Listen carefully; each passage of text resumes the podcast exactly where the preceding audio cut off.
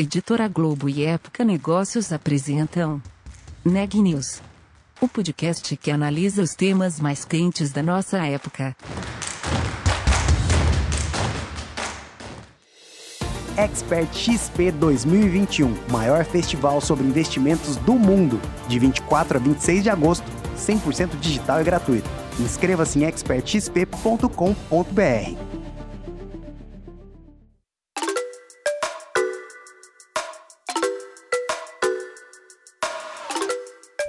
Olá, eu sou Louise Bragado da Época Negócios e você está ouvindo mais um episódio do Neg News, nossa série de podcast sobre como navegar e liderar em tempos de incerteza. Nesse episódio, a Ana Laura Stachewski conversa com a Carla Sense do Braskem Lab. Elas falam sobre inovação e sobre como as grandes empresas podem apoiar a transformação digital, ajudando na aceleração de startups. Confira os detalhes. Carla, muito obrigada pela sua participação aqui no Neg News. O Braskem Labs está na sua sétima edição e selecionou recentemente 20 startups para os seus programas de aceleração deste ano. Eu queria entender o que vocês costumam avaliar na seleção dessas startups, o que, que brilha aos olhos né, do Braskem Labs. Ana, nosso programa ele está no sétimo ano e ele já ele vem amadurecendo muito ao longo desse período, né? A gente tá, a gente tem dois programas dentro do Braskem Labs, que é o Ignition e o Scale, que até eles foram sendo construídos ao longo desse período, né? Então, quando eu, eu já começo abrindo para você aqui falando que a gente tem o Ignition e o Scale, porque basicamente eu vou diferenciar aqui pelo grau de maturidade e você vai entender a abrangência que a gente dá para os empreendedores que a gente seleciona dentro do Braskem Labs. Mas basicamente, tanto para um programa quanto para o outro, o que, que esses empreendedores eles têm que ter em comum? Soluções que enderecem impactos positivos, uh, sociais e ambientais, soluções baseadas na química e ou no plástico e que tragam algum viés de inovação, seja na implementação, seja no seu produto ou no seu serviço. Então, são essas três variáveis que a gente olha em comum e aí, dentro de cada um dos programas, o que vai diferenciar e a gente faz essa alocação, ela é basicamente pautada no grau de maturidade da, do empreendedor. Então, é um empreendedor que já tem um faturamento, ou um empreendedor que ainda está testando o seu modelo de negócio. Então, você percebe que aqui na minha fala eu já citei um extremo e o outro. Então, eu estou com um no Ignition, onde ele está testando o modelo de negócio, e no Scale, onde ele já tem faturamento, ele já tem cliente, ele está procurando aí escalar mesmo. Então, ele está procurando novos horizontes geográficos ou um novo mercado de atuação. Então, basicamente, são essas duas é, grandes diferenças entre os programas e o que a gente busca prioritariamente são soluções que enderecem questões de impacto socioambiental. Esse, uhum. esse é o viés do, do Leves. Entendi. E ao longo dessas últimas edições, o que, que vocês observaram em comum entre as startups participantes? O que, que diferencia aquelas que têm maior potencial de realmente validar e escalar o negócio como elas estão se propondo naquela fase em que elas estão? A gente tem percebido muito, Ana, que, é, em, empreendedores, startups voltadas para questões de economia circular, né? Uh, para você ter uma ideia, ano passado, em 2020, a gente teve 45% das nossas startups elas estavam com foco em economia circular. Esse ano não está diferente. Então, das 20 que a gente tem selecionada, eu te diria que a gente tem de 8 a 9 focada em economia circular. Muito buscando a parte de gestão de resíduos, de tratamento de resíduo, de coleta, seleção, de modelos de cashback, onde envolve o consumidor e envolve um melhor modelo de um programa de retorno dessas embalagens, onde a gente consiga envolver toda a cadeia. E, e, e, claro, né, isso traz um impacto uh, social, traz um impacto ambiental, mas a gente tem percebido também empresas com outras preocupações que vão até é, além. Então, você pega em, empreendedores que têm um trabalho social junto com, com essa questão de cooperativas e de catadores. Então, tem o viés social também muito forte. Tem startups que a gente está, esse ano está no nosso portfólio de, de startups do Labs uh, 2021, que a preocupação é não usar embalagem, né? Para que você minimize o descarte. Então você começa lá na fonte. Então eu passo a não ter tantas embalagens dentro de casa para que eu minimize o meu descarte. Então o, o, o foco tem sido muito nessa com esse, com esse, com esse propósito, focado em soluções de economia circular. Isso é o que tem aparecido bastante. Não é única e exclusivamente aquilo que a gente é, fomenta, nem é aquilo que a gente pede para que venha mais. É, acaba sendo uma coincidência, acho que uma preocupação nacional é esse tema, mas a gente tem startups também com outros modelos, modelos de agronegócio, a gente tem startups com foco em saúde, a gente já tem, esse ano não tem, mas já tivemos startups com foco em mobilidade. São sete segmentos dentro do Braskem Labs que a gente procura uh, trazer para que a gente consiga aportar o nosso conhecimento, né? E para que a gente consiga também é, olhar um espectro de, de inovação e de, de, de startups que abrangem aí uma gama grande de soluções que utilizem o plástico e a, e a química. Então a gente tem a gente tem a parte de embalagem, saúde, mobilidade, agronegócio, biotecnologia, enfim, são sete segmentos que a gente olha e economia circular, circular acaba sendo um eixo transversal, mas que tem aparecido bastante. E além dos aspectos de negócio, fala-se muito sobre o perfil dos empreendedores, das equipes envolvidas, né? O quanto isso é importante para que uma startup realmente cumpra o seu objetivo e consiga se desenvolver. Isso é algo que vocês ou alguns dos parceiros que vocês mantêm nesse programa observam? Sim, a gente observa bastante essa questão do perfil do empreendedor. Ele é muito importante não só para compor o grupo, porque a gente precisa de um grupo, é, os encontros né, da, da, das startups ao longo do processo de aceleração e capacitação, eles acontecem em momentos é, individuais com os mentores e também em grupo.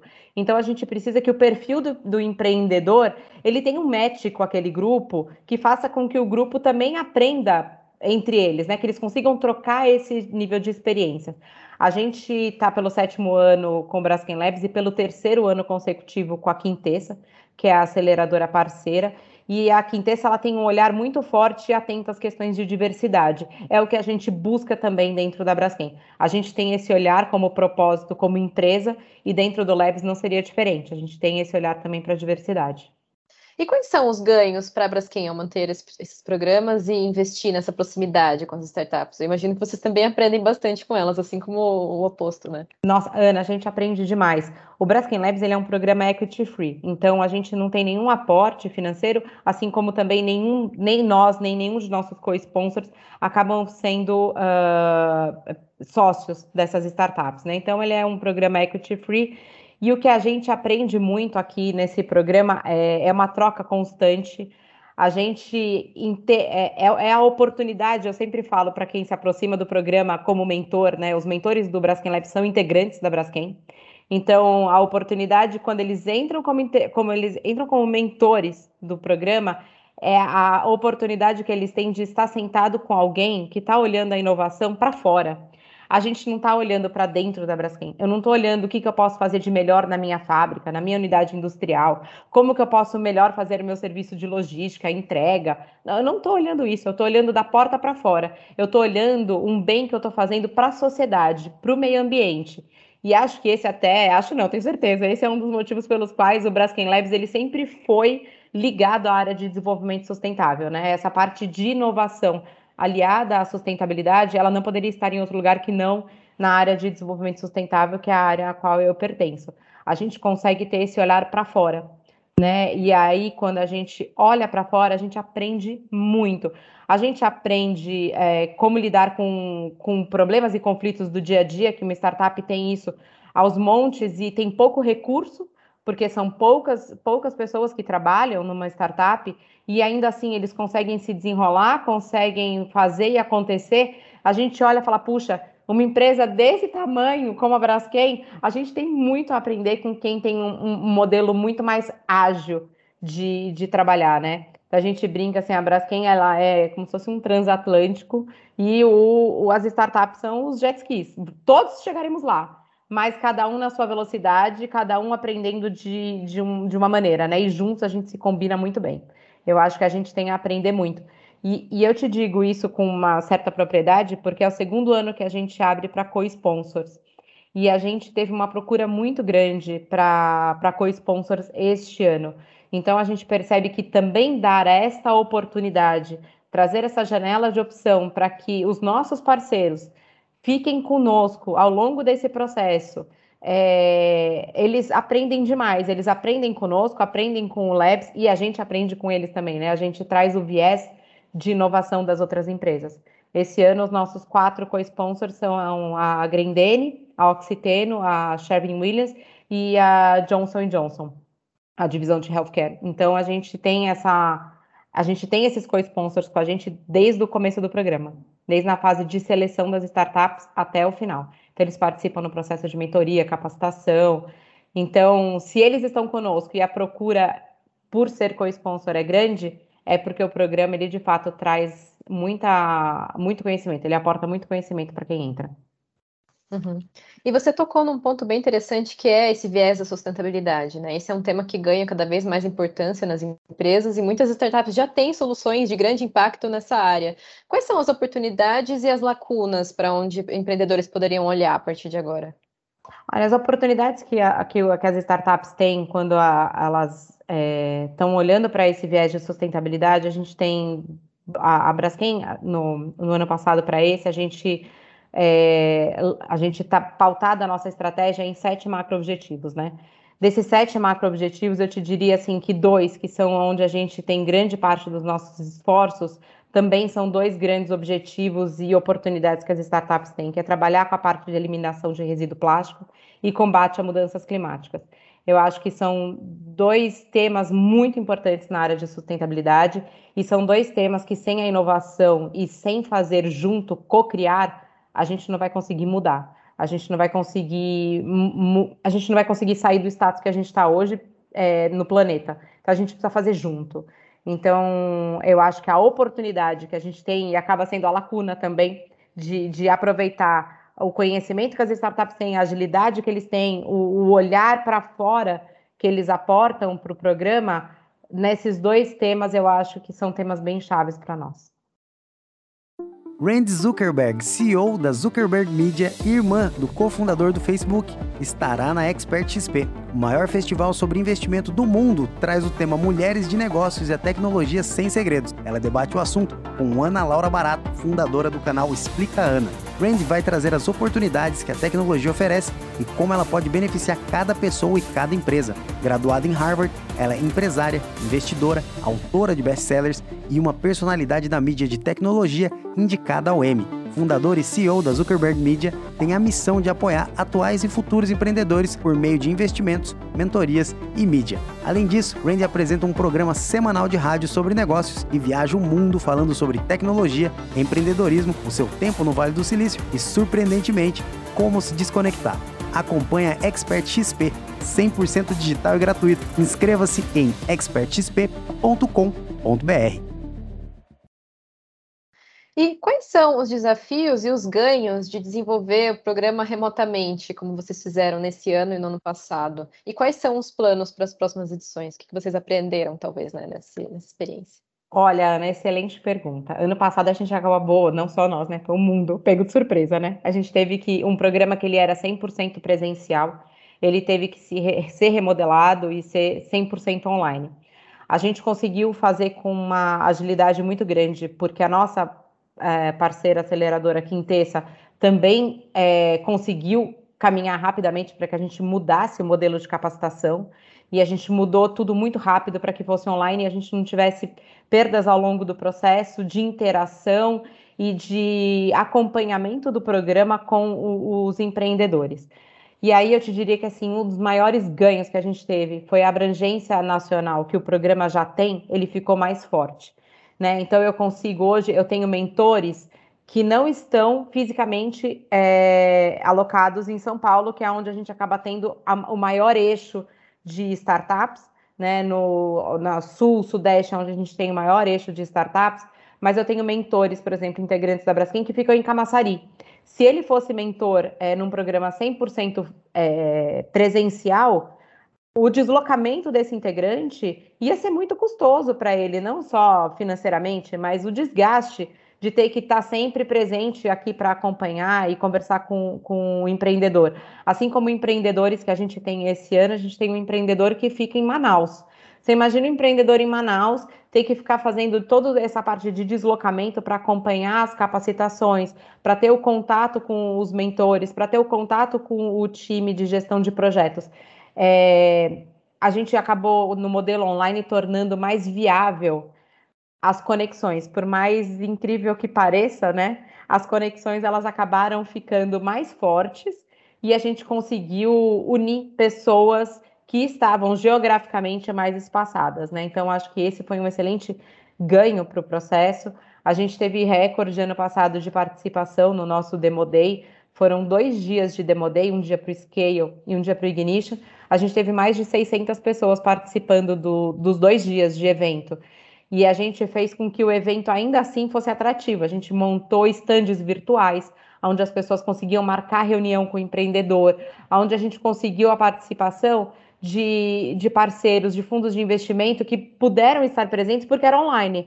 Talvez se fosse presencial, teria um representante, né? Teria uma pessoa ali acompanhando para depois fazer um, um, um reporte para a empresa. No modelo online, todo mundo pode participar. Você democratiza, né? Você abre também essa opção para todos.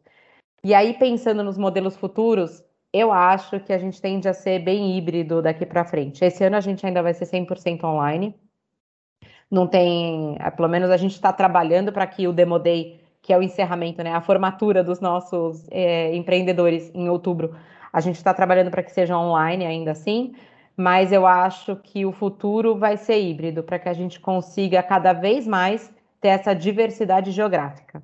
Eu acho que essa expansão geográfica foi bem importante. Legal. E para a gente fechar, o que você diria para um empreendedor ou uma empreendedora que esteja ouvindo esse episódio e que tenha vontade de participar de um programa como esse, que queira ter uma oportunidade de realmente dar escala, de validar o seu negócio? Por onde começar? Que dica você daria para essa pessoa? Olha, a dica que eu daria é não desista do, do seu sonho, não desista do seu negócio. É, por mais distante que você ache que ele pareça ser de se tornar uma realidade, não desista é, acompanhe todos os processos que a gente abre como Braskem Labs, né? Então, e aí eu te falo isso porque a gente tem um wishlist. Então, entram os empreendedores, eles fazem a inscrição, uh, a gente tem mais de 300 inscritos, e constantemente a gente fica acompanhando esses inscritos ao longo do ano, no ano seguinte, a gente segue acompanhando. A gente continua acompanhando porque tem, tem empreendedor que ainda está num estágio muito cru para entrar numa aceleração. Mas a gente acompanha, porque ao longo do desenvolvimento dele, eu quero que depois ele entre no nosso programa. Então, não desista. É, eu acho que desistir não é uma opção. Insista no seu sonho, insista na, na, na, no seu propósito como empresa e busque acelerações em empresas que tenham o mesmo propósito, o mesmo valor porque isso é algo que, quando a gente encontra o match perfeito de propósito e valor, programa, empreendedor, mentor, tem tudo para dar certo. Né? 96% das, dos, das startups que passaram pelo programa até hoje estão no mercado. Então, é, é um case de sucesso. O Braskem Labs ele é robusto e a gente tem números que provam isso, porque a gente consegue selecionar e alinhar propósito e valor dessas empresas com, com a Braskem. Então, assim, acho que não desista e acredite. Acho que é essa a principal mensagem.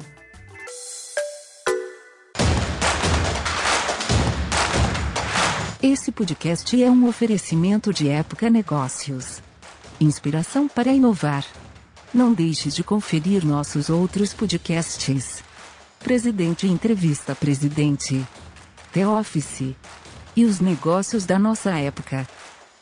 Ouça, acompanhe, compartilhe. Vamos fazer deste podcast o nosso ponto de encontro.